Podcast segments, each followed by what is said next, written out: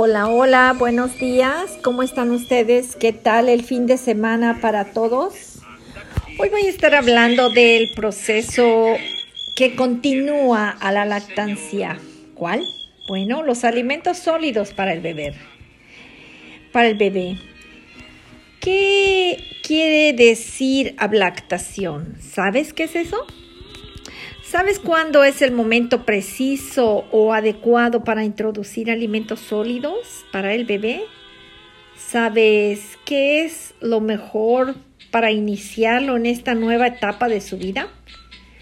Dime tú cuál sería el primer alimento que tú que desearías que tu bebé empezara a, a probar. Yo soy Marta Arnold y este es mi canal Nanis con Corazón, episodio número 5 Buenos días.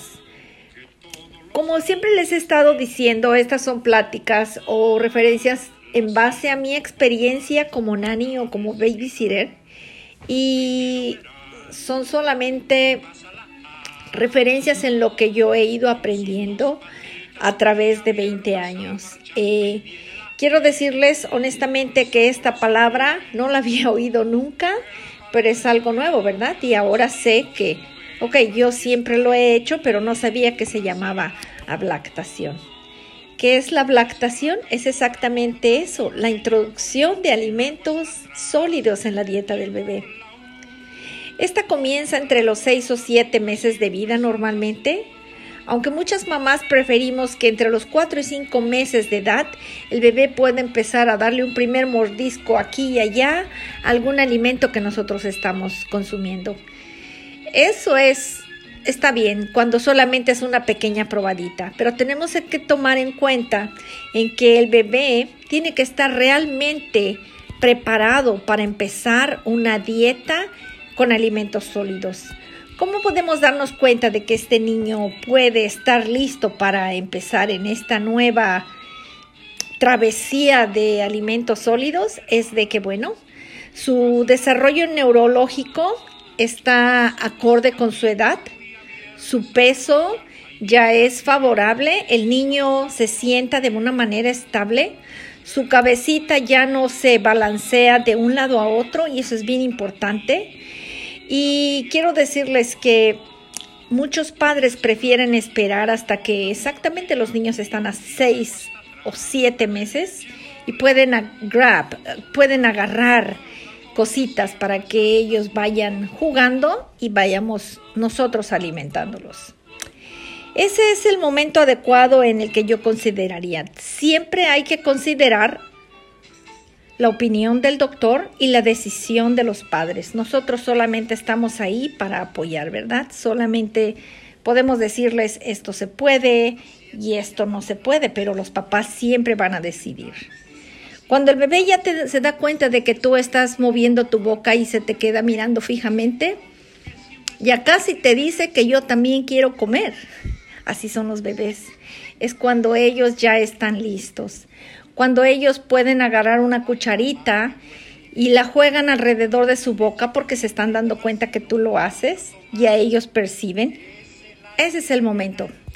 Normalmente muchas mamás optan por comenzar por cereal semilíquido fortificado con hierro o la fruta o el vegetal que las mamás prefieran. No hay una regla específica qué es lo que hay que darle al, al bebé como primer alimento.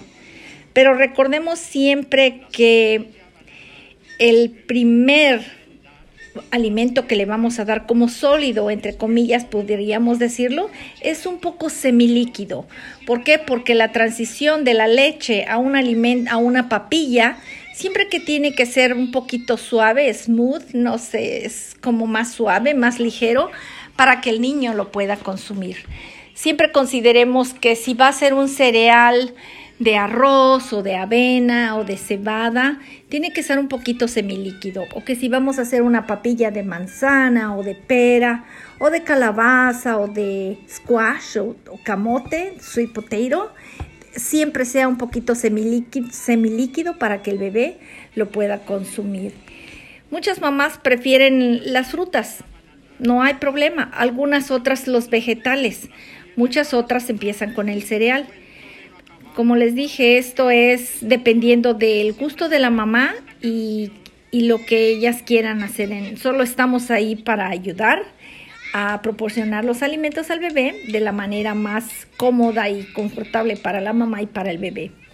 Regularmente yo siempre recomiendo que sean tres días continuos para que nosotros observemos si el niño tiene alguna reacción alérgica o si le gusta o no y si le va a hacer algún daño o una incomodidad en su estómago. Bueno, pues tres días son suficientes para que nosotros nos demos cuenta.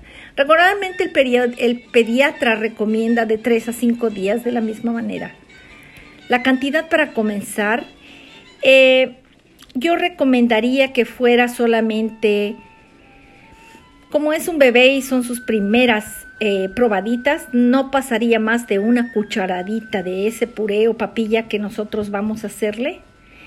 Y hay que recordar siempre de no forzar al bebé, de no decir eh, o se tiene que tomar o comer todo esto porque es lo que yo. No, siempre hay que esperar a que el bebé esté listo. Si en el momento que nosotros ofrecemos el alimento y los bebés cierran su boquita o todavía lo, lo sacan de como este lo escupen, por decirlo así, perdón, eh, eh, es que no está listo. Y hay que esperar unos días, hay que recordar que no podemos forzar a que el niño coma. Hay que esperar a que él esté listo para esto, porque va a ser una travesía que él lo va a disfrutar en su momento, pero simplemente hay que esperar a que el bebé esté listo. Eh, ¿Cómo vamos a ver, a darnos cuenta de que el bebé ya va evolucionando en este alimento poco a poco? Estoy recomendando para empezar con una cucharadita cafetera, porque solo van a ser probaditas. Y vamos a terminar con darle lo de una cucharada sopera en este alimento semilíquido primero y gradualmente ir cambiando a una papillita más espesa que como les dije podemos ir haciendo este gradualmente conforme va el tiempo nosotros podemos hacer para que tenga un poco más de consistencia y podemos introducir, no sé, como algunos pediatras nuevos en nutrición, algunos pediatras que están estudiando actualmente esto de la alimentación para los ah, de los lactantes para los niños que están en este periodo de transición a los alimentos sólidos, han encontrado que el pollo, la res, el pavo, el hígado de res, como tienen grandes cantidades de hierro y les ayuda a reponer a sus reservas nutricionales, bueno, que también son parte de los primeros alimentos que deberíamos de ofrecer a los bebés. Como les dije, esto es los nuevos pediatras o los pediatras que están haciendo estas nuevas investigaciones en base a estos alimentos como primer alimento sólido al bebé. Les dije al inicio que todo esto es dependiendo de las preferencias de los padres eh, y del gusto que el bebé vaya teniendo por los alimentos. Yo considero que nosotros podemos hacer el trabajo de gradualmente irle combinando como siempre, yo lo he hecho.